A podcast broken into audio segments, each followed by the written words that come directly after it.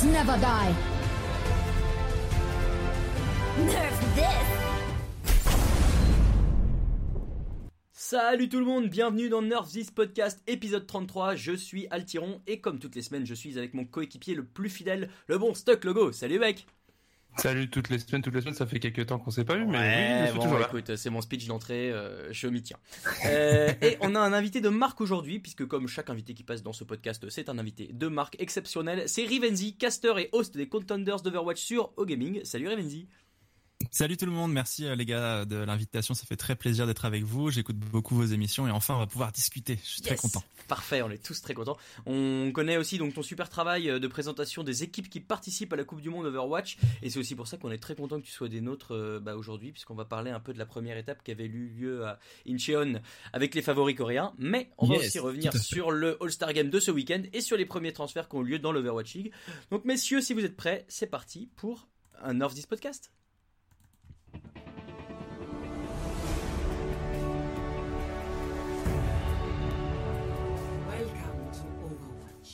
Alors, on l'a dit, ce week-end, c'était le All-Star Game de l'Overwatch League saison 1.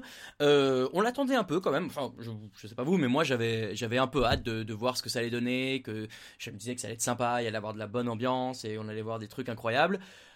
C'était sympa et il y avait de la bonne ambiance. Maintenant, est-ce qu'on a vu des trucs incroyables? On, s'est un peu spoilé en pré, euh, pré-émission à, à- à se donner un Oui, peu no- oui, oui. notre ressenti euh, général. Euh, Juste pour rappeler, en fait, il y avait une journée avec cinq modes de jeu un peu fun. Euh, division Pacifique contre Division Atlantique. Il y a eu 3 à 2 pour les Pacifiques. Et le lendemain, ce sont euh, c'est les, joueurs de la Division Atlantique qui ont gagné le match All-Star Game en lui-même. Donc, euh, un, best of 5 avec toutes les cartes jouées. Donc match nul sur le, sur le papier si on veut. Est-ce que le résultat été à la hauteur de nos attentes? Rivenzi, tu es notre invité, c'est donc à toi de te mouiller en premier.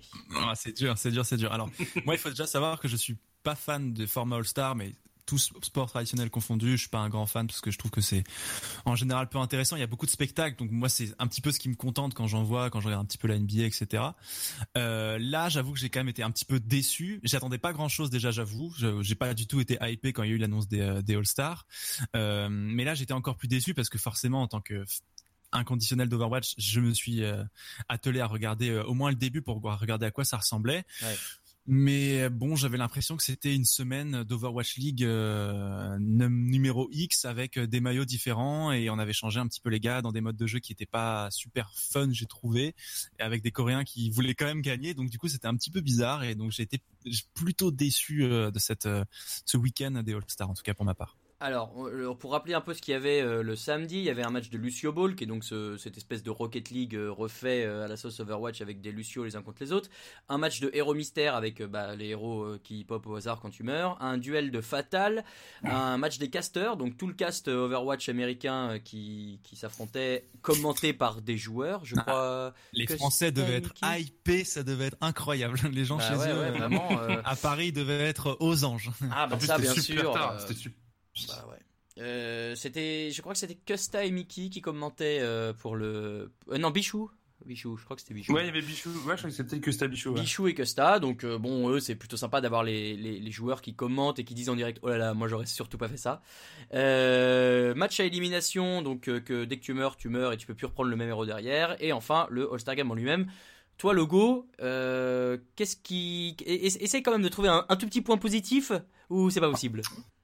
Bah, le, le point positif, c'est que le truc qui était le plus sympa pour moi, c'était le tournoi de Widow.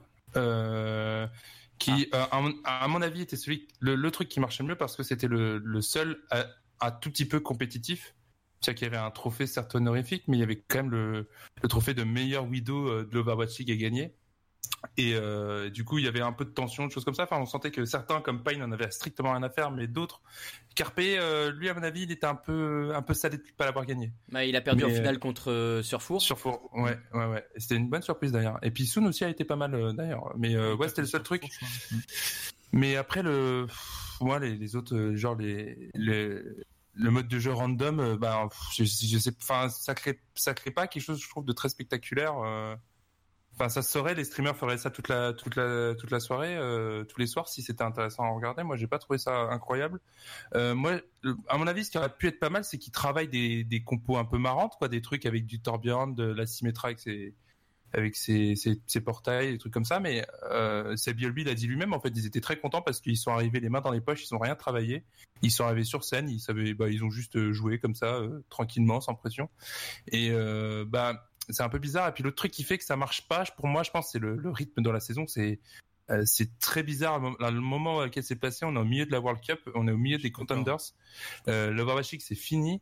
Euh, le All-Star Game de, de NBA a un avantage, c'est que ça fait une coupure dans la saison. Et puis, euh, et du coup, ça casse un peu le rythme. Ça, ça, ça permet aussi de, de mettre en place d'autres intrigues euh, avec les, le côté un peu honorifique d'être dans les sélections. Mais là, pour le coup, bah, c'est un peu hors, hors rythme, quoi. Et c'est, je trouve que ça participe aussi au côté non hype euh, du week-end. Ouais, et puis il y a un autre truc, c'est qu'en fait ces joueurs-là se jouent toute la saison. Donc en fait ils- là tu les vois juste se rejouer encore une fois de plus, mais avec d'autres coéquipiers. Alors que bah la NBA, il y a cet avantage que bah, les mecs sont dans, quand il y a les matchs entre les conférences, bah, les gars sont pas encore joués de la saison. Donc du coup c'est la première vraie opposition, entre euh, certains joueurs qui sont en conférence Est ou conférence Ouest. La conférence Pacifique ou conférence Atlantique, ils se sont déjà joués. Il y a quasiment pas eu de storytelling autour de ces divisions-là qui ont été vite mangées dans l'histoire. Et donc bah on se retrouve avec euh, ouais un truc qui est un petit peu qui, n'a- qui ne marche pas du tout pour la hype en fait je trouve. Alors, moi je suis d'accord globalement avec vous, j'ai quand même trouvé que- quelques trucs sympas. Même si le match des casters, c'est pas que des mecs qu'on connaît beaucoup, si tu les suis un peu sur Twitter, euh, si tu sais, bah, Reinforce c'était un ancien joueur pro, c'est bon, Oui. c'est sympa de les voir, c'est sympa de les voir un peu se rater et de les entendre se trash talker. Bon. Encore une fois, je comprends que quand on était en France, comme on est en France et qu'on n'a pas eu le cast FR, ce qui était un peu une surprise euh, désagréable, je dois avouer, parce qu'on l'a su euh, deux jours avant, et je crois que c'était un peu le cas aussi euh, des casteurs français bah, qui se sont vus retirer. Peut-être à cause de ça, on n'a pas d'explication et eux non plus. je leur ai demandé, ils n'ont pas d'explication plus avant. Peut-être que justement, voilà, comme il y avait ce cast qui jouait et le cast fait par les joueurs d'Overwatching à un moment, bah euh, Blizzard s'est dit, on fait un seul cast euh, international et c'est réglé. Maintenant, c'est vrai que c'est dommage. Et pour le coup, contrairement à toi, Logo, moi je trouve que le truc le moins sympa à voir, c'était euh, le duel de Fatal parce que c'était long. Ah ouais.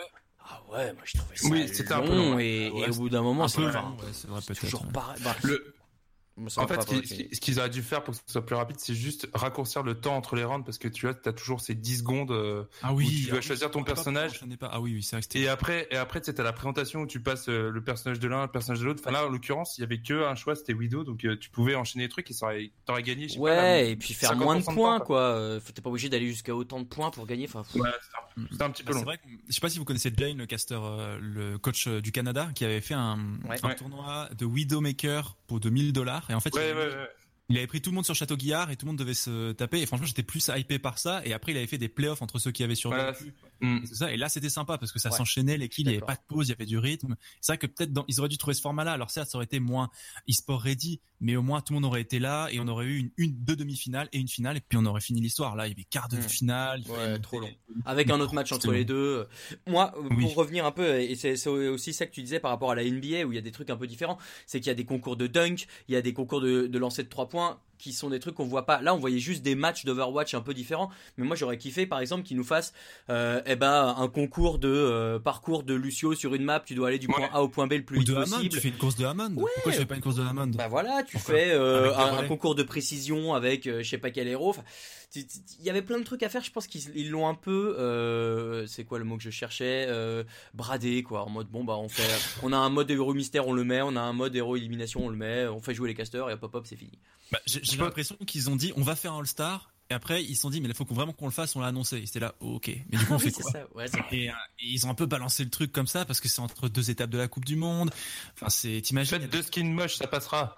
Oui, mais c'est ça. C'est Bon. c'était vraiment pas en plus et en plus.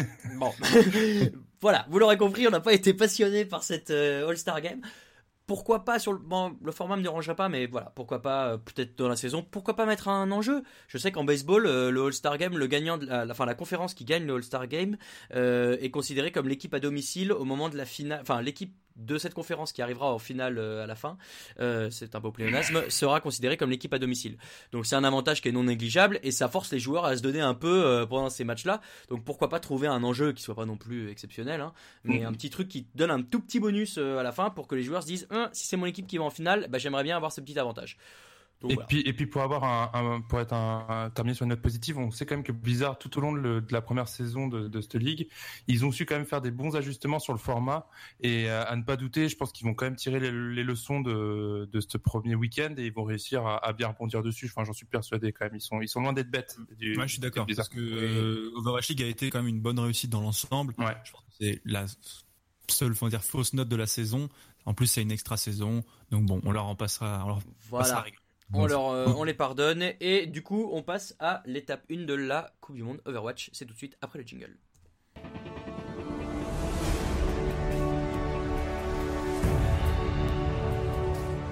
Capture the objective. Alors, c'était déjà il y a deux semaines, je crois. Je sais, je, me confonds entre les, les week-ends. Non, c'était peut-être la semaine dernière. Bref, Ça, euh, les... la première étape de la Coupe du Monde Overwatch avait lieu. On rappelle, la Coupe du Monde, elle va se diviser en quatre pré-étapes, enfin étapes qualificatives, avec 5 à 6 équipes à chaque fois, si je dis pas de Ah, bêtises. six équipes. Six équipes. Six équipes. Ah si c'est ouais, si, si, à chaque fois. Ouais, j'a- j'avais oublié le Brésil l'autre fois dans la deuxième. Donc c'est six équipes à chaque fois. Les deux meilleurs sont qualifiés pour euh, le fameux euh, top 8 à la BlizzCon et ensuite il y a un tournoi à euh, avec euh, le gagnant qui remportera le titre honorifique de champion du monde d'Overwatch puisque euh, c'est quand même une compétition qui ne sert pas à grand chose d'autre qu'à faire la pub d'Overwatch. Cela dit, c'était quand même sympa et on a vu du beau jeu. On avait dans cette première poule qualificative les Coréens, les Finlandais, les Russes, les Japonais, les euh, Hongkongiens. Comment on dirait ça Hong Kong. Ouais, les habitants de Hong Kong et euh, euh, Taipei, Chine, Taïwan. Taïwan. C'est Taïwan en fait. Alors, Ouais. En fait, le Taipei chinois en fait c'est Taïwan, sauf qu'ils ont l'interdiction par le gouvernement chinois puisque ça leur a, enfin ça leur appartient entre guillemets de se déclarer comme taïwanais dans les compétitions sportives. Donc euh, ils peuvent être indépendants mais sous le titre de Taipei chinois. Voilà, vous aurez appris quelque chose de beaucoup plus utile que l'e-sport ce soir dans ce podcast. Euh, alors, les- évidemment, les Coréens étaient euh, favoris, champions en titre, à domicile. Ils ont remporté cette première, euh, cette première étape sans perdre un seul match. Maintenant, on a quand même vu, et on l'attendait, et on, l'a- et on est très content de l'avoir vu euh, se dérouler comme ça, un match contre la Finlande qui a été beaucoup plus serré que, que contre les autres équipes, avec des Finlandais qui leur ont posé beaucoup de problèmes, notamment avec euh, une composition très axée sur le tank, et euh, qui les ont forcés à aller jusqu'en map 5. C'était pas arrivé de mémoire que les Coréens perdent deux maps euh, dans, un, dans, un, dans un match de, de Coupe du Monde. Donc on a vu quand même un super match. les États-Unis l'année dernière, je crois. Ils perdent- Ils font 3-2 contre les États-Unis l'année dernière, je crois. Ah bah alors, en euh, quart, tu, tu m'en en apprends une euh, parce que j'avoue que j'avais pas suivi à ce moment-là. Mais Je vais, je vais vous vérifier ça tout de suite. C'est il parfait. Mais en attendant, ce match-là, C'était une grosse performance, Voilà. en tout cas, quoi qu'il arrive, C'est c'est ce, sûr. c'est ce que je, je voulais t'entendre dire, c'est que c'était euh, bah, le, le match de, de ces qualifications. Ah, c'est sûr, c'était le match de ses qualifications. On savait que ça allait être accroché, que ça pouvait être un match intéressant. C'était deux équipes qui avaient eu pas mal de préparation, contrairement à la Russie qui avait quatre joueurs qui étaient en contenders il y a quatre jours avant. Donc c'était le match au sommet, quoi qu'il arrive, de ce groupe, surtout au vu bah, des individualités, des joueurs qui jouent pour la plupart en, Overwatch League. Le gros point d'interrogation quand même côté finlandais, c'était la ligne avant, Fragi et, et Zapis. Zapis qui avait très peu joué avec Florida Mayhem, Fragi qui avait un petit peu disparu du radar du côté de Philadelphie. Euh, mais la composition tank leur a plutôt bien scié. Moi, j'avais hâte de revoir Fragi sur un Reinhardt parce qu'on l'a beaucoup décrié pour son Winston, mais pour moi, il reste un Reinhardt de très grande qualité. Il a plutôt répondu présent. Ils ont fait une composition euh, qui pose beaucoup de problèmes aux, aux Coréens actuellement. C'est la 3-3 qui a plutôt bien marché. Malheureusement, il y a quelques, il y a parfois, on se demande que le, on se dit que le sort s'acharne contre eux parce que sur Rialto, alors qu'ils font une super défense très haute, il y a le serveur qui crache. Ouais, c'était. C'est pas, on se dit c'est pas possible Le alors qu'ils allaient en train de faire une défense. On se dit il y a un complot, ils sont en Corée, C'est ça.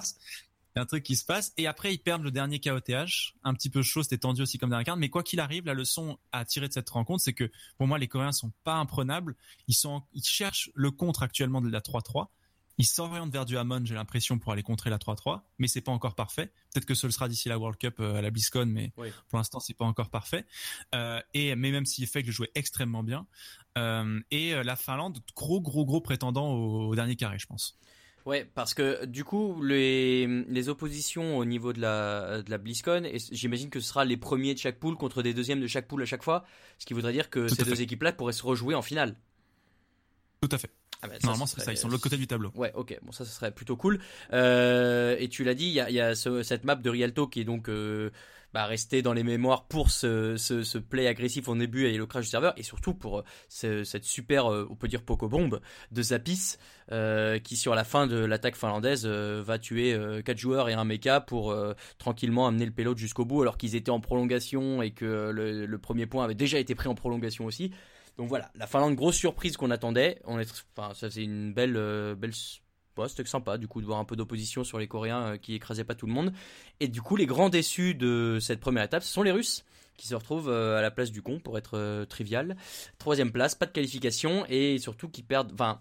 La défaite face à la, Finlande, celle se sort là, mais on a vu face à la Corée qu'ils étaient beaucoup moins accrocheurs et que ça l'aurait de toute façon fait pas fait pour eux, je pense, même plus loin dans la compétition. Logo, qu'est-ce que tu qu'est-ce que tu as pensé de cette équipe russe? Bah ouais, un peu, un peu frustré. Alors attends, tout d'abord, j'ai la réponse à la question qu'on Ah. se posait tout à l'heure. Effectivement, la Corée a déjà perdu euh, deux cartes sur une map. C'était pas sur un quad map, c'était sur un, pas dans un match, pardon, c'était pas dans un quad map, c'était dans un BO3. Ils ont, ils avaient gagné 4-2 contre les États-Unis. Effectivement. Euh, et alors curieusement, c'est un, c'était un BO5, mais ils ont gagné 4-2 parce qu'il y avait une Ouais. égalité. euh, Tout le monde prenait un point à l'époque sur l'égalité. Maintenant, euh, il y a Euh, zéro pour les Ouais, deux. c'est ça. Ouais, ouais. Ouais, ouais. c'est ça, Et tout à fait. Donc, euh, et donc c'est pour ça qu'ils avaient déjà perdu deux cartes. Mais enfin, c'était la première fois vraiment qu'ils perdaient deux cartes, mais ils ont déjà encaissé deux points dans un match. Voilà. Ok. Donc vous aviez tous les deux raison, c'est magnifique. Ah, c'est C'est beau. c'est légendaire dans l'imaginaire, euh, dans l'imaginaire américain encore euh, aujourd'hui. Bien sûr. c'est leur, Si, c'est si, c'est vrai, ils en, ils en parlent beaucoup encore euh, les euh, supporters Ah ouais? américains. Bah nous, et nous on parle bien d'Anamura. Hein. On parle Oui, pareil. Oui, mais en fait, ils ont zappé l'épisode de l'équipe de France. On, nous, on reparle encore même de cette euh, chevauchée contre la Chine euh, Oui. sur John Carter. Ouais. Bah, t'imagines, tu vas chercher deux matchs face à la Corée qui était jusque-là intombable. Tu t'en souviens un bon moment, ouais. Et donc euh, pour répondre à ta question et revenir sur la Russie, je suis un petit peu un petit peu déçu parce que euh, comme tu- comme disait Revenzi, ils ont eu très très peu de temps de, de préparation à cause des contenders. Et euh, il y avait quatre joueurs, si je me souviens bien, quatre ou cinq joueurs de la même équipe. Quatre joueurs. Euh, Quatre joueurs. Euh, donc euh, eux, ils avaient quand même pas mal d'expérience ensemble, mais le problème c'est que bah, derrière, il faut quand même euh, leurs deux meilleurs joueurs, en tout cas sur le papier, qui sont les deux joueurs stars, Shadowburn et Mi- Mistakes. Ouais. ben, ils avaient à peine une semaine pour les intégrer un petit peu dans leur dans leur logique collective, hein, dans leur gameplay, choses comme ça, et c'était un petit peu un petit peu court, je pense. Et, dommage parce qu'ils ont quand même montré des bonnes choses, notamment contre la Finlande, parce qu'ils ils perdent ce match, mais ils, ils se laissent pas ils se laissent pas abattre comme ça. Euh, j'aurais- bien aimé voir cette équipe avec euh, avec euh, ne serait-ce qu'une ou deux semaines de plus de préparation. Je pense que euh, ils auraient pu jouer les troubles faites face à la Corée et surtout face à la Finlande. Je suis tout à fait d'accord avec avec toi, Logo, parce qu'il y a déjà ils avaient donc cinq jours de préparation, sachant qu'en plus il fallait aller jusqu'en Corée, hein, ils étaient en Europe chez eux juste En avant. plus, ouais. Euh, Tonic, euh, qui était donc le main tank, ne faisait pas partie de l'équipe, donc c'est compliqué d'intégrer en aussi peu de temps un main tank dans une équipe, alors qu'on sait à quel point c'est important euh, dans la dynamique de ton groupe, dans la game. Et en plus, c'est pour moi un tank qui était pour moi l'un des plus faibles en contenders de, de la ligue. Il jouait chez Bazooka Puppies, euh, Bazooka Puppies ils finissent en 0-5 à la fin de la saison régulière, enfin ça Aïe. se passe pas du tout bien. Il est bench à la fin, euh, donc euh, pour moi il était pas du tout en forme. Pourtant il fait quand même une bonne perf.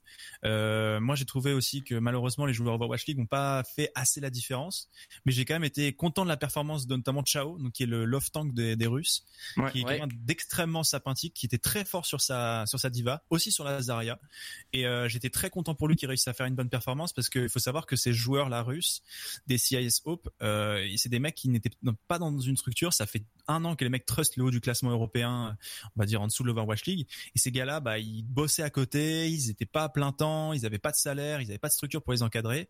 Et juste avant la World Cup, ils ont trouvé une nouvelle structure russe qui s'est ouverte du côté de Winstrike, donc ils sont passés juste pro à ce moment-là. Mais c'est des mecs qui sont passionnés, euh, qui ont vraiment tout donné pour euh, pour Overwatch, et les voir à la Coupe du Monde et plutôt bien j'étais vraiment content pour eux. Après sur le tableau final, ça se transforme pas vraiment, mais au moins ils ont plutôt bien joué individuellement.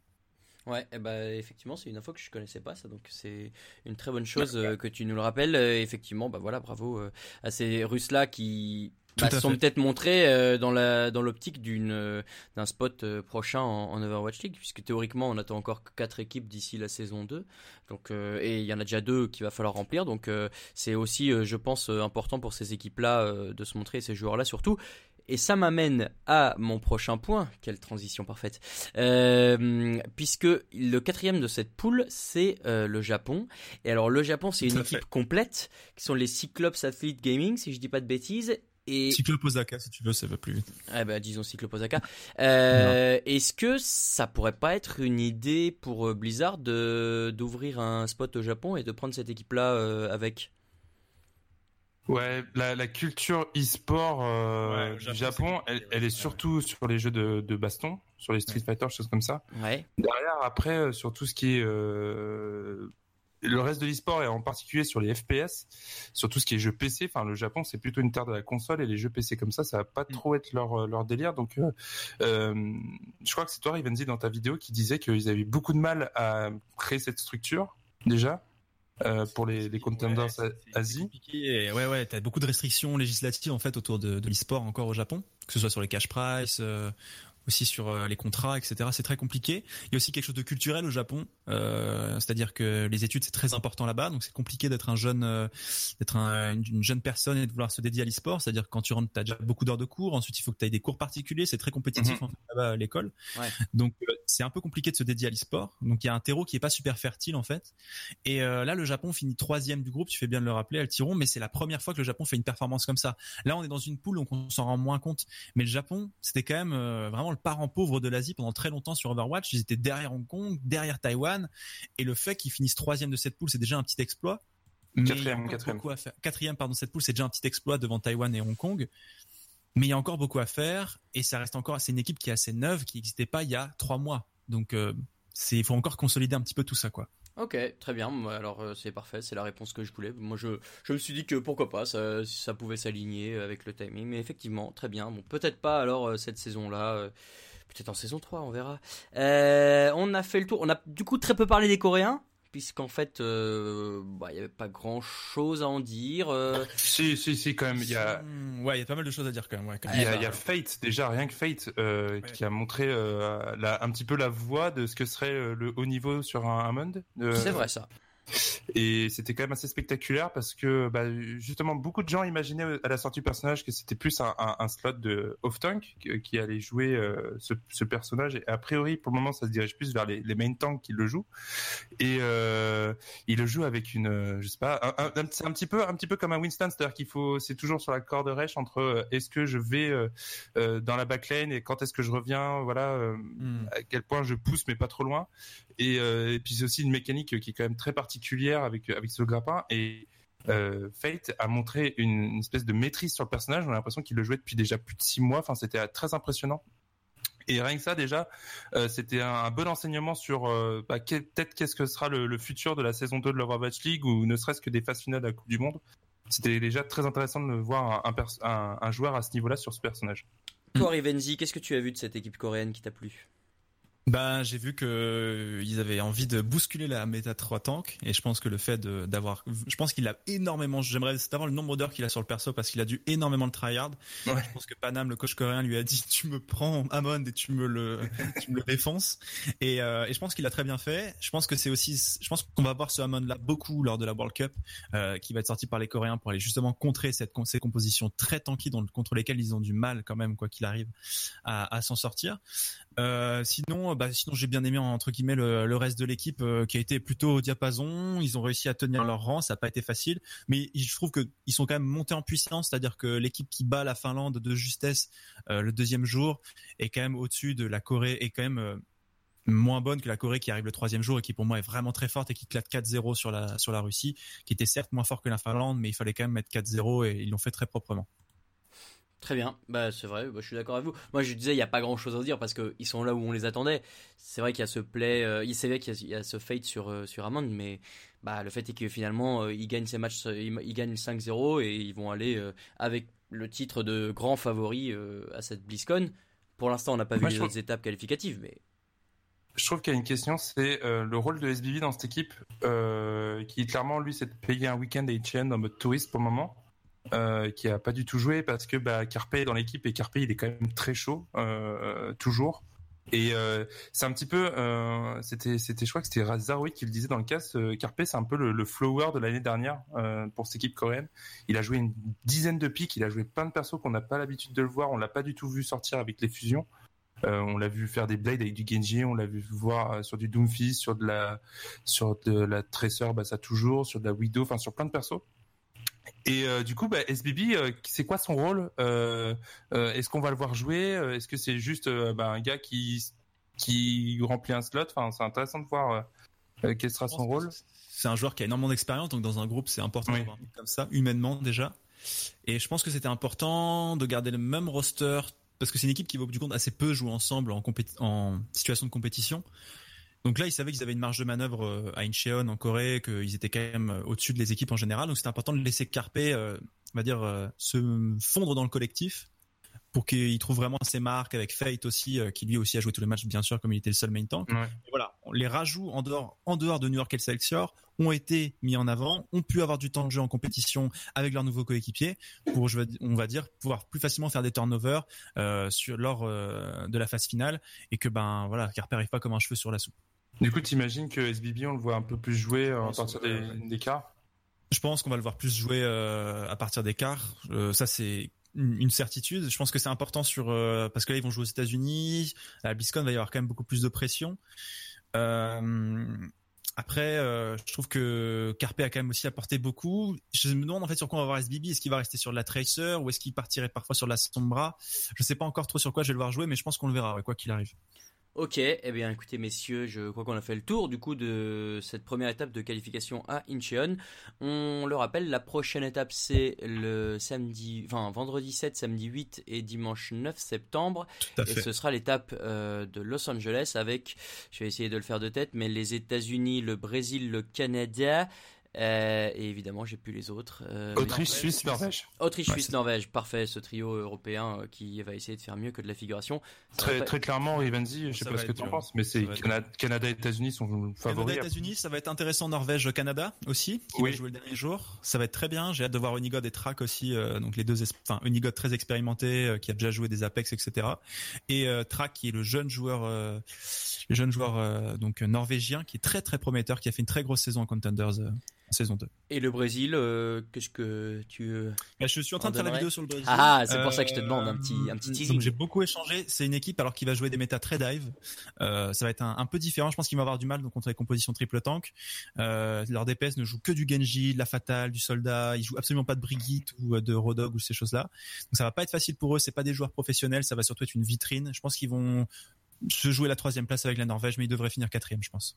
Ok, très bien. Eh ben, on verra. euh, Parce que, Dis-moi. euh, parce que Renaud. moi, j'ai hâte de voir, c'est un petit peu le, le match, surtout, bah, forcément entre les États-Unis et le Canada pour l'opposition de coaching, parce que bah, ça va être euh, Aero versus Jane, qui sont les deux coachs euh, respectivement des USA et du Canada, et qui sont collègues maintenant, euh, puisque Jane a été euh, a été signé par les Dallas Fuel pour être euh, assistant coach, euh, où Aero est son, son boss. Donc du coup, ça va être un petit peu marrant et ça permet Ouais, de faire une petite transition sur la troisième partie de l'émission. T'as vu? Eh oui, Il est il est, parfait. Incroyable, ce duo est génial. On enchaîne tout de suite avec le point mercato de l'Overwatch.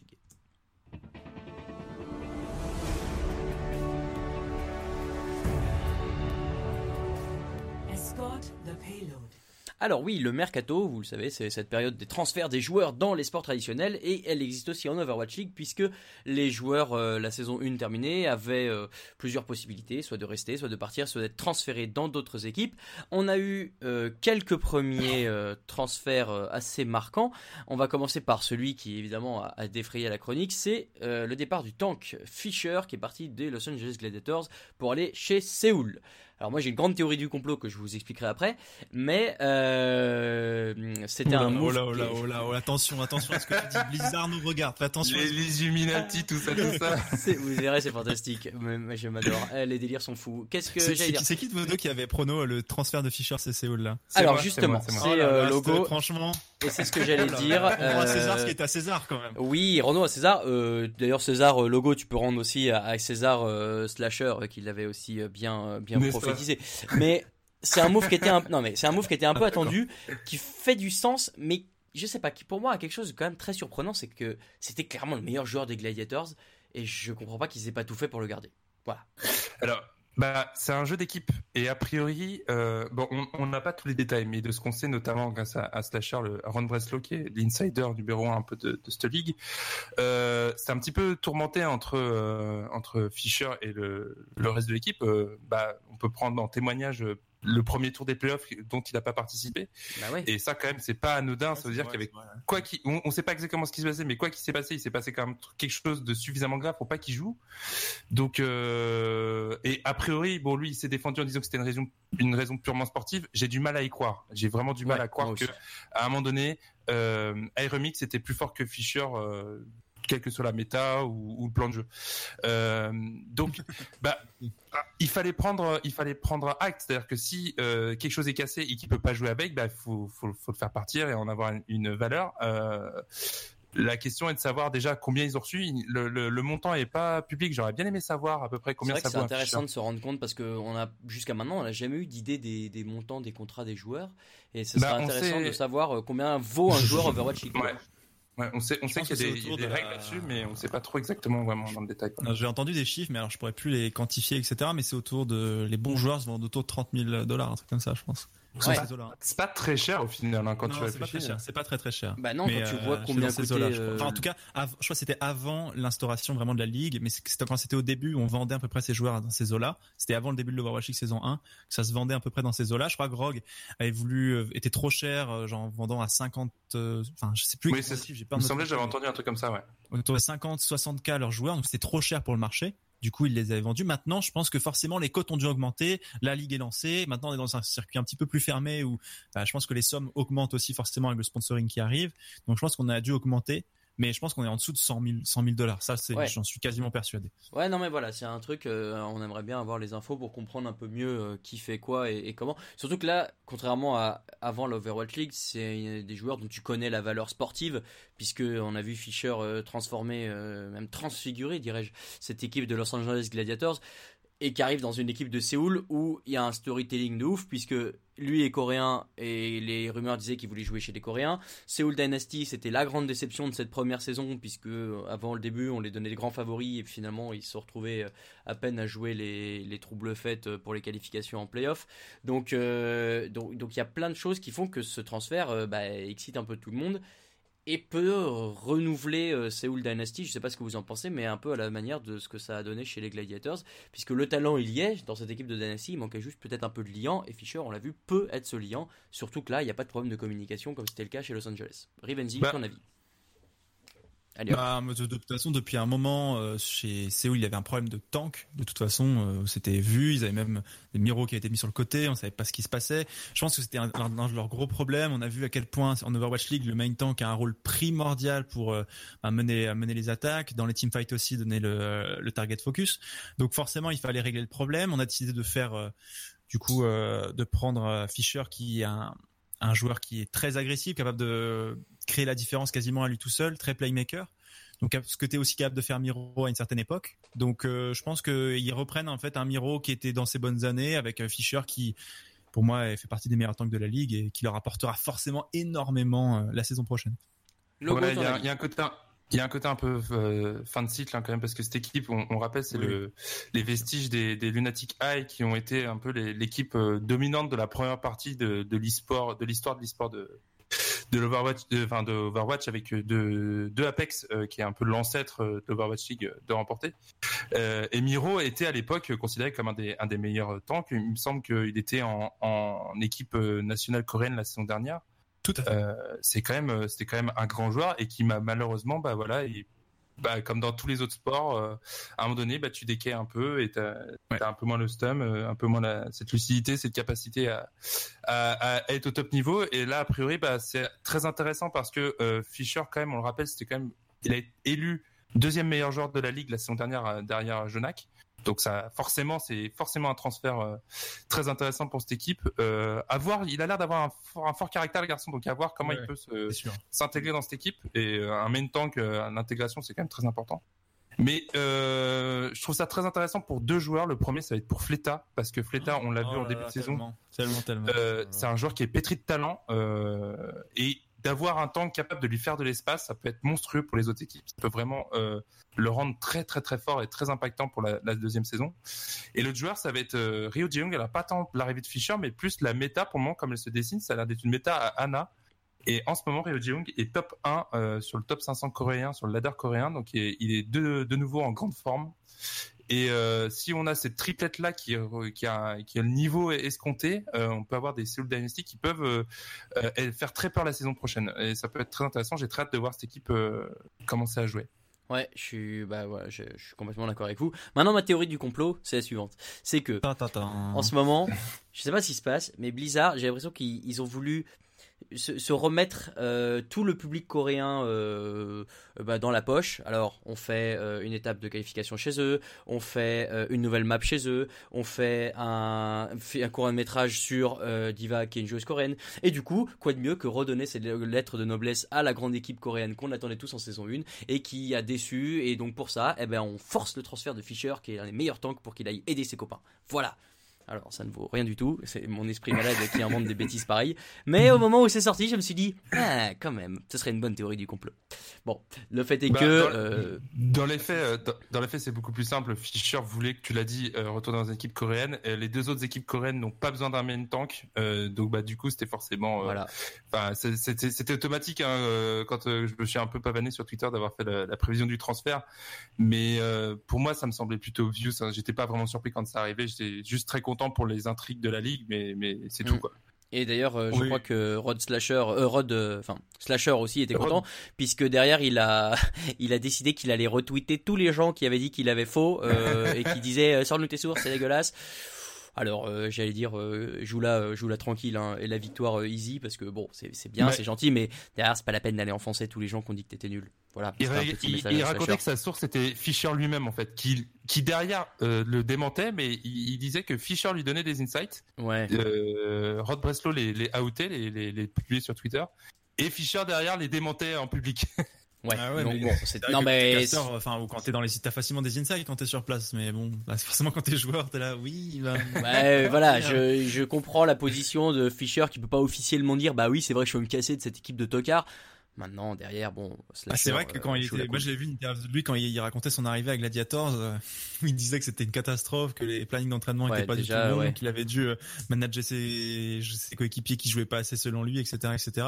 Donc ça présageait forcément bah, du laisser aller, peut-être qu'il y avait aussi chez euh, chez Gladiator, déjà de la mentalité qui était pas forcément celle que attendait euh, Fischer à ce moment-là, et aussi du tempérament du bonhomme qui doit être bien trempé. Maintenant, je dirais quid, euh, quid de Bichou du côté des, des Gladiators parce que euh, on le sait, il est, c'est un très bon joueur, mais une de ses forces, c'est notamment d'être bilingue coréen et anglophone. Et euh, ça pourrait intéresser d'autres équipes en sachant que bah, les Gladiators ont peut-être moins ce besoin de translation in game parce que le, seul joueur coréen qu'ils ont actuellement, euh, qui font jouer, enfin ils en ont deux, ils ont Asher qui qui ne joue plus. Et ils ont Void qui est sur le même poste que Bichou, donc a priori, bah, il pourra pas le- lui traduire à lui. Donc euh, euh, peut-être qu'il y a une petite valeur marchande pour euh, pour Bichou. Alors tu et- refais un, alors là, tu, si tu laisses partir Bichou, tu refais ton effectif en profondeur. Et... ah bah du coup, j'imagine, ouais. mais- Est-ce que tu, est-ce que tu essaies pas de construire autour de Surfour?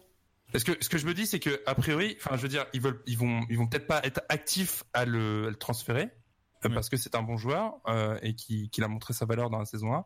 Par contre, ils peuvent être, euh, ça serait pas étonnant qu'il y ait des équipes qui fassent des propositions et euh, qui puissent éventuellement écouter s'il y en a une qui est bonne, euh, bah accepter. Hein, ça Ils vont Moi, je pense que la porte est ouverte. Je pense que la porte est ouverte Mm. pour Bichou. Ouais. Ils Ouais. vont pouvoir être exigeants du coup pour, pour tout ce que tu viens de dire et c'est là où ils sont en position de force, c'est que s'il y a rien de très intéressant, ils vont le garder et s'il y a une offre qui ne se refuse pas, bah ils l'accepteront. Donc euh, moi, c'est En tout cas, il y, a- y y certaines équipes euh, qui ont qui ont qui sont mixtes. Je pense notamment, bah, par exemple, aux fusions, euh, même s'il y a Poco euh, qui, est, qui, est, qui, est très, qui est très fort aussi, mais euh, il y a d'autres équipes, euh, je sais pas, les, les chocs, euh, les Valiant, euh, voilà, des, des équipes où c'est un mélange des deux. Ça peut être très intéressant pour eux d'avoir ce Mm. type de profil. Ouais. C'est vrai que je trouve que Gladiator est quand même une de ces équipes qui, au cours de la ligue, dites-moi si je me trompe, qui, qui a quand même vachement gagné en popularité, qui est au début de la ligue Ouais. quand même un petit peu dans l'ombre de Valiant. On peut dire ce qu'on veut. Mais est-ce que ce serait pas le moment peut-être pour eux d'en profiter pour, eh bien, écoute, euh, c'est vrai que enfin, on peut dire ce qu'on veut, mais quand t'as des Coréens dans ton équipe, en grand nombre, c'est vrai que les gens, je sais pas pourquoi, s'attachent plus aux effectifs qui ont pas mal de, de joueurs western en fait dans leur é- dans leur équipe. Bah, Donc est-ce que que, les gens sont t'essayerais pas pas de faire coréens. une Bah voilà, c'est ça. Est-ce que tu essaierais de pas faire un petit peu une dream team euh, des joueurs western où tu ramènes Poco, tu laisses partir Bichou, tu ramènes un tu ramènes un, un puissant main tank euh, qui joue western? Comme XQC par exemple, je dis ça Aïe, comme aïe, aïe, ça. euh. ah non, mais XQ... enfin, en vrai, je me posais la question l'autre jour, XQC qui est quand même un homme banni, parlons-en. Euh, Qui- j'allais dire, j'allais qu'il y a un dire meilleur justement, western? Est-ce qu'il y a un meilleur trop, western parce que c'est Moi, la, je pense- c'est la fin du, du podcast. Ah non, il y a pas. Bon, écoutez, on en parlera. ça- Vous serez obligé de me réinviter comme ça. On il en reparlera. ça parce qu'il aime pas, il aime pas le bon vieux Phoenix, mais Félix, Ah, c'est un joueur, ça, en tout cas, On en parle à la qui fin est du podcast, c'est vrai. équipe. Il- Ah, il en parle à la fin du podcast. On en parle à la fin, c'est prévu, c'est prévu. Ah, j'ai Ouais, compris, ouais. c'était la fin. Non, Ah, non, non, non, non, pardon, pardon. C'est la, on va en parler à la fin du podcast, donc c'est pour ça Ah, que non, je, parfait, je, ça me va, je ça retiens marche, vos ardeurs.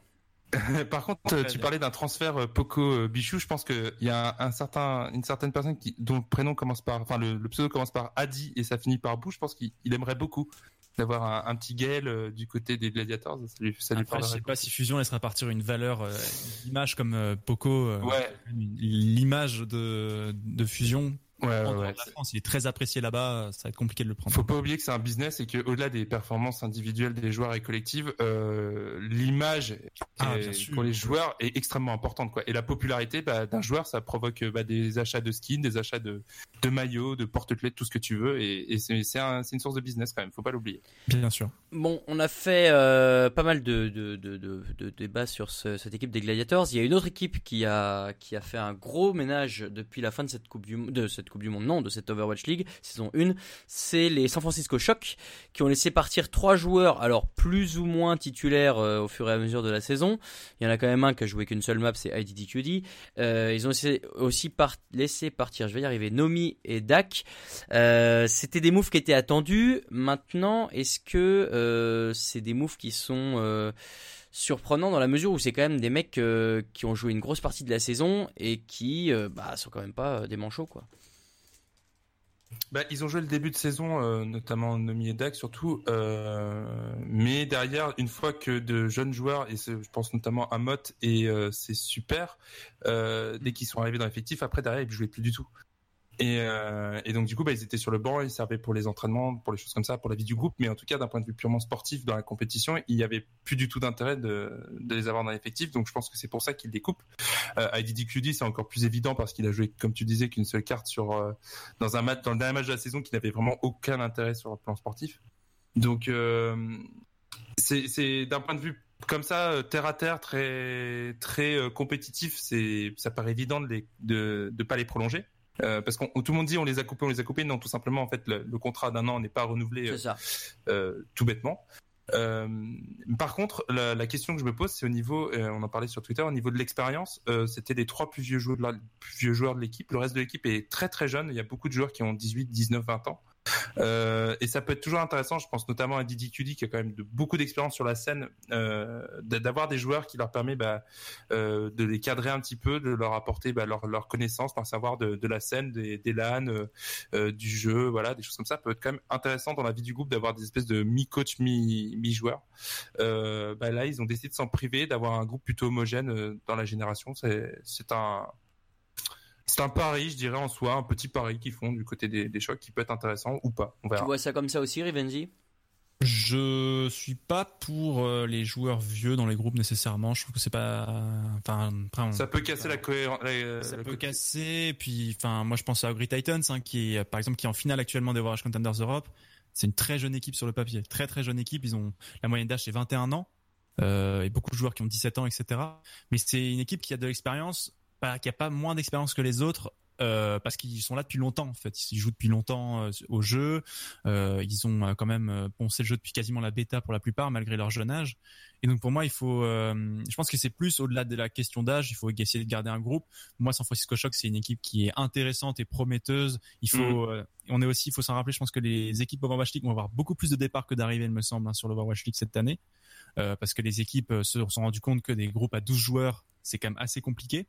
Il faut qu'il soit minimum 8 par contre cette année par Ouais, rapport à la saison ça. Je pense que donc- ça va se situer entre 9 et 10 joueurs, je pense, par effectif. On Ouais, l'a je vu. pense, hein. ouais, Euh, ouais. enfin, moi, London, ils ont, monté, ils sont montés en puissance aussi quand ils ont aussi commencé à dégraisser leur effectif. 9 joueurs qui, enfin, 3 joueurs qui partent chez London avant les playoffs. Tu reconcentres aussi ton staff sur, euh, sur les joueurs qui restent. Donc, il y a aussi ça qui rentre en ligne de compte. Et puis, c'est des joueurs qui jouent, euh, qui jouent moins, qui sont moins jeunes. Donc, tu as moins de perspectives aussi euh, euh, avec eux. C'était pas des joueurs incontournables. Donc, euh, ne pas les prolonger, c'était, euh, c'est pas, c'est pas grave pour San Francisco, je pense. Non. Ils vont se trouver une autre équipe, vous pensez? Non, je pense pas. Pas DDQD, je pense pas. Non, Didi QD, peut-être bah, peut-être pas en tant que streamer. pour, euh, Ouais. Peut-être une équipe qui veut essayer de savoir d'avoir une petite image, tu prends un DDQD, comme ça t'as un joueur qui va cautionner un petit peu. Peut-être Dallas Fuel, ils ont perdu Seagull, ils veulent. Je sais Ouais. pas, tu remplaces un streamer par un autre. à voir, mais, mais euh, en, en tout cas, ça c'est pas des. hein. Ça, c'est là que ça me semble compliqué. Je pense qu'il faut quand même leur donner une chance. hein. Il, y a, il y a des tryouts qui sont Oui, intégrés par toutes les équipes. Ils ont, ils ont pleinement leur chance. Et puis, ils ont quand même un avantage par rapport à éventuellement d'autres nouveaux venus. C'est qu'ils ils savent comment ça se passe. Ils connaissent. Ils connaissent le rythme imposé par l'Overwatch League. euh, qui est quand même différent de, de- du Contenders et qui demande un petit peu d'adaptation, donc ça peut être intéressant en début de saison prochaine. Après, c'est clair que c'est pas des joueurs qui ont éclaboussé de leur talent la ligue euh, durant la saison, C'est euh, sûr, ouais. donc euh, donc euh, c'est pas c'est pas évident qu'on les voit la saison prochaine. Ok. Et alors moi, il y a un dernier euh, transfert dont on peut parler, euh, qui est pas un transfert de joueur, mais un départ de coach, puisque Shangun, l'ancien coach et manager de GC Busan, qui était aussi coach des Spitfire cette année, a quitté l'équipe euh, alors qu'ils sont champions en titre. C'est un peu surprenant et surtout que pour l'instant, il est allé nulle part. Alors Bon, on ne sait pas euh, ce qui se passe dans les coulisses, mais quand même, une, équipe qui gagne, normalement, euh, c'est, ça se passe plutôt bien. Moi, je, ça m'a un peu surpris de, de le voir partir comme ça, sans rien. Un peu euh, pour les fans de foot, comme ce qu'a fait Zizou après avoir quitté le Real Madrid. Voilà, euh, Shangun qui quitte euh, les, j'allais dire le Real Madrid, du coup pas du tout, qui quitte les London Spitfire. Ça vous a surpris un peu? Mm. Pas tant que ça parce que euh, Shangun n'était pas en position de coach euh, principal, c'était Bich- euh, ouais, Bishop surtout et Agapé euh, qui avait pris beaucoup de pouvoir aussi dans le, dans le vestiaire. Donc donc non, a priori je peux comprendre qu'il ait envie de, de tenter dans une autre équipe, peut-être dans une équipe d'expansion pour en tant que head coach, bah voilà, ça, ça peut se défendre ou alors de retourner en contenders. On sait que les contenders en Corée sont extrêmement populaires. Et euh, donc, euh, donc ça peut être intéressant aussi pour lui d'un point de vue sportif, euh, de- pour sa carrière, d'avoir un peu plus de responsabilité dans une équipe euh, du niveau en dessous. C'est ton avis, Rivenji?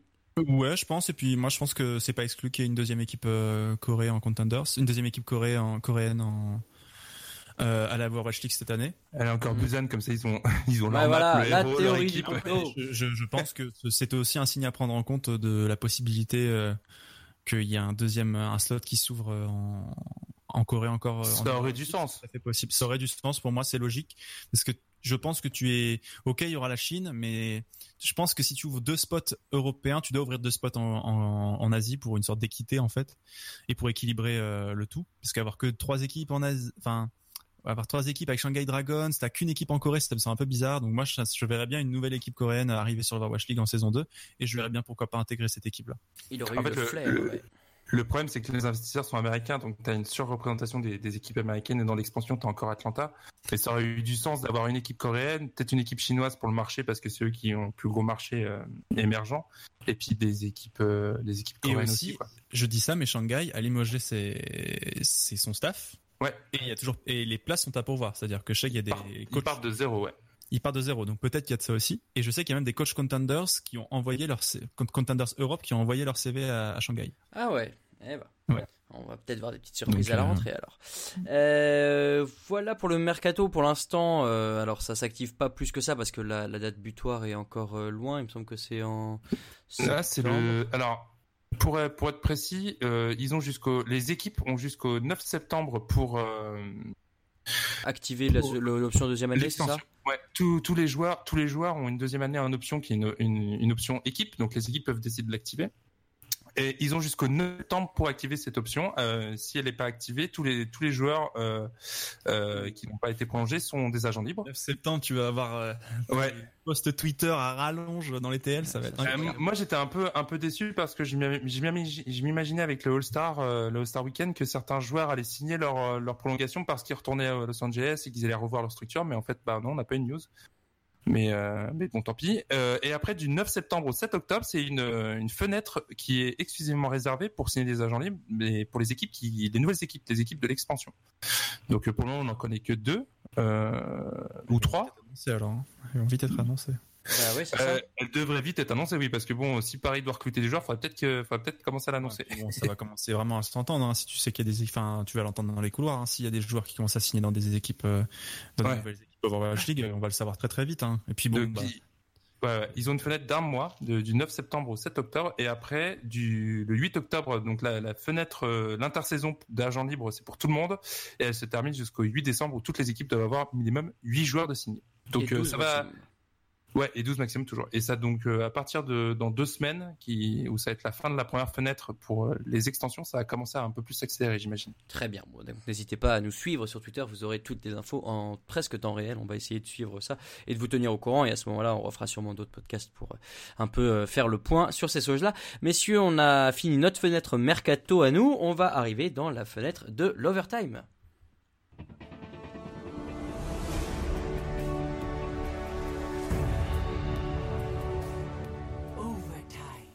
Alors, euh, l'overtime euh, Rivenzi, puisque tu euh, nous fais le plaisir d'écouter l'émission, tu sais comment ça marche.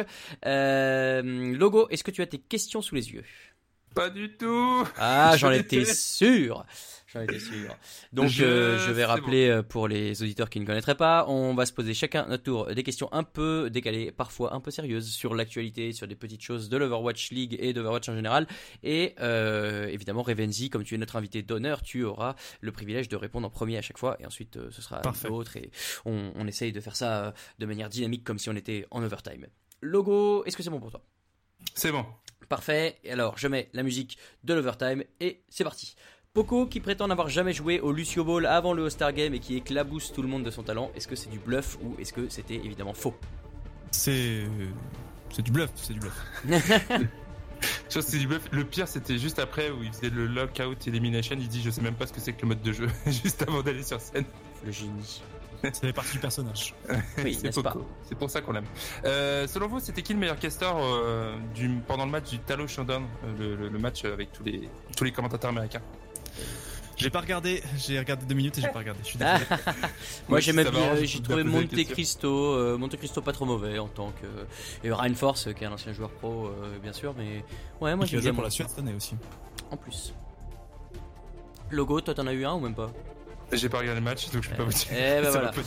euh, Moi, je, je regarderai, je regarderai le match euh, que, que Ravenzy a commencé à organiser sur Twitter euh, du, du Talent Showdown français. Bien Ah, sûr, ça on a très hâte que ça arrive, attends. mais ne spoil pas, on va en Attends, parler à la fin, de la, à la Attends. fin du truc. D'accord, ok. Euh, Jusqu'à maintenant, les prédictions du mercato de logo sur Twitter se sont révélées exactes. Logo, quel est ton secret Euh, je- Pardon, du coup, c'est c'est pour logo la question, Rivenzi. Je suis désolé. je- les pattes de poulet, ça marche très bien.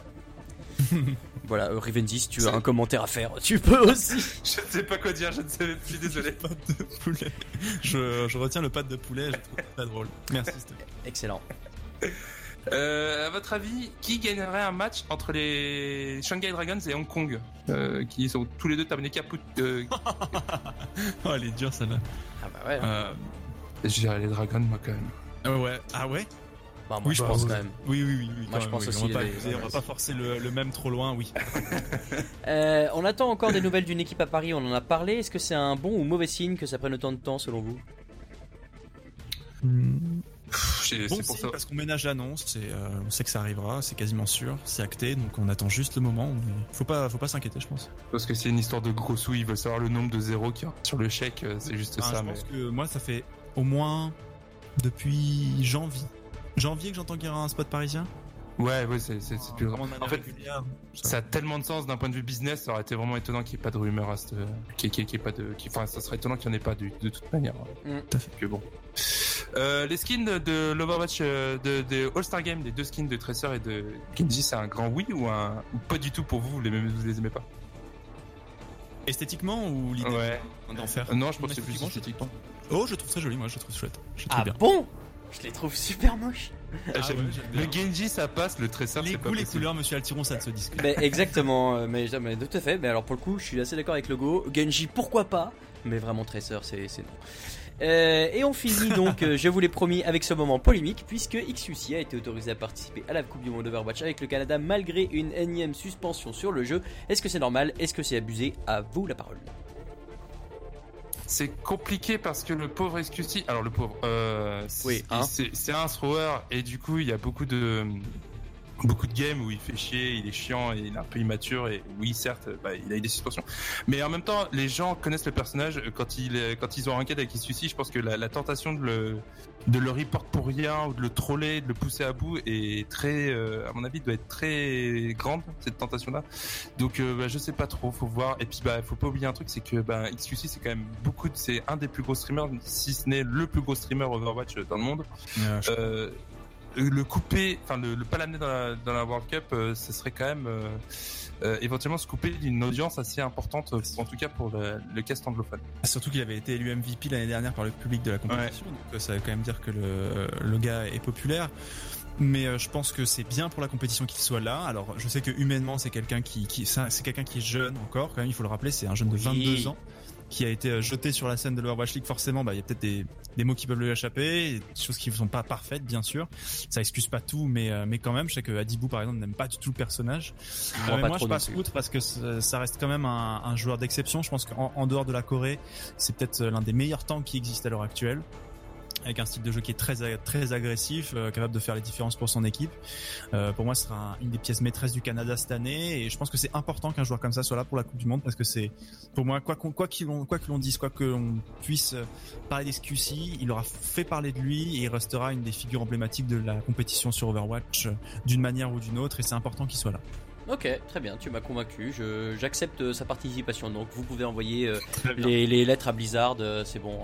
Allez, on valide.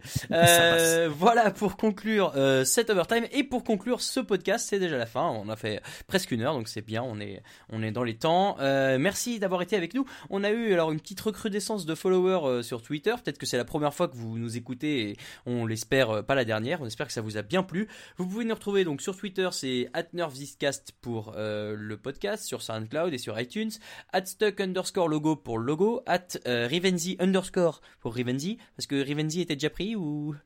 Et ouais, par un bot. J'essaie pourtant de le reporter depuis des mois, mais ça passe pas. Je suis trop déçu. Aïe, aïe, Bah aïe. écoutez, tout le monde, tous ensemble, allez, on reporte tout le vote. Si vous allez, euh, si vous voyez un Rivenzi sans, euh, sans rien à la fin, c'est le faux. Abonnez-vous à Rivenzi underscore. Et euh, moi, c'est at, Raoul VDG. Alors, le prochain podcast, on le fera sans doute au moment de la Coupe du Monde en France, euh, peut-être avant et après, voire pendant. On va voir si si on peut. euh, nous, on, aura Ah la ouais, chance d'y être. Euh, on va voir, on va voir ce qu'on peut faire. On attend. euh, nous aussi, on est en discussion avec Blizzard pour ce genre de choses. Et euh, donc, on va voir. On va voir ce qui est possible. On peut rien vous promettre, on- mais. On leur envoie des mails et on attend qu'ils nous répondent. C'est ça la conversation pour le moment. Ouais, tu peux faire semblant qu'on est un peu plus important, s'il te plaît. Non. Euh, Rivenzi, tu ne vas pas y échapper. Tu avais promis à tout le monde euh, d'organiser un match des casters français. Où est-ce que ça en est? Euh, je sais pas trop comment est-ce qu'on peut en parler, mais. Est-ce qu'on a le alors alors pardon alors autant pour moi je, je pensais pas que c'était avancé à ce point. Est-ce qu'on a le droit de en parler un peu ou pas du tout? Euh, je sais pas si on peut en parler, mais on espère que ça se fera. D'accord, très bien. Bon, rien Voilà, que le fait que euh, tu au espères qu'on puisse en juste une- parler. une, petite euh, boutade. C'était ah, une ok, petite ok. boutade et on, on espère que ça se fera. Ok, bah alors écoute, euh, tu m'as euh, tu m'as teasé plus que je, que je n'espérais, puisque le fait rien que le fait que tu ne saches pas si tu peux en parler, ça veut dire que peut-être il se passe quelque chose. Euh, en tout cas, un grand merci à toi d'être venu. Euh, C'était euh, hyper cool et, et on espère que tu reviendras euh, dès qu'on pourra et que et qu'on se Ah croisera bah bien n'hésitez pas, ce serait avec un grand plaisir. C'était un vrai. Ça fait longtemps que j'écoutais votre l'émission et je suis très content d'avoir pu en participer à une enfin et c'était un vrai plaisir de discuter avec vous. Eh ben trop cool, nous aussi on, on est très contents et de toute façon on est toujours trop contents quand on a des, des invités aussi exceptionnels que vous. Ouais j'arrête de failloter, c'est bon. Euh, grave, hein. oh, ça va, excusez-moi de, de, de kiffer, euh, organiser des, des, podcasts comme ça parce que bah, c'est vrai qu'on aime ça raison, avec Logo. Et Logo, évidemment, un grand merci comme toujours euh, de ta présence euh, à, à mes côtés, c'est fantastique. Euh, je vous l'ai dit, un grand merci. On se dit à très bientôt du coup. Profitez bien de euh, la Coupe du Monde qui arrive. Profitez bien de la Coupe du Monde en France si vous avez la chance d'y aller. Et puis nous, on se retrouve très vite pour parler de l'Overwatch League et d'Overwatch en général. Allez, des bisous à tous. Ciao Salut. À bientôt.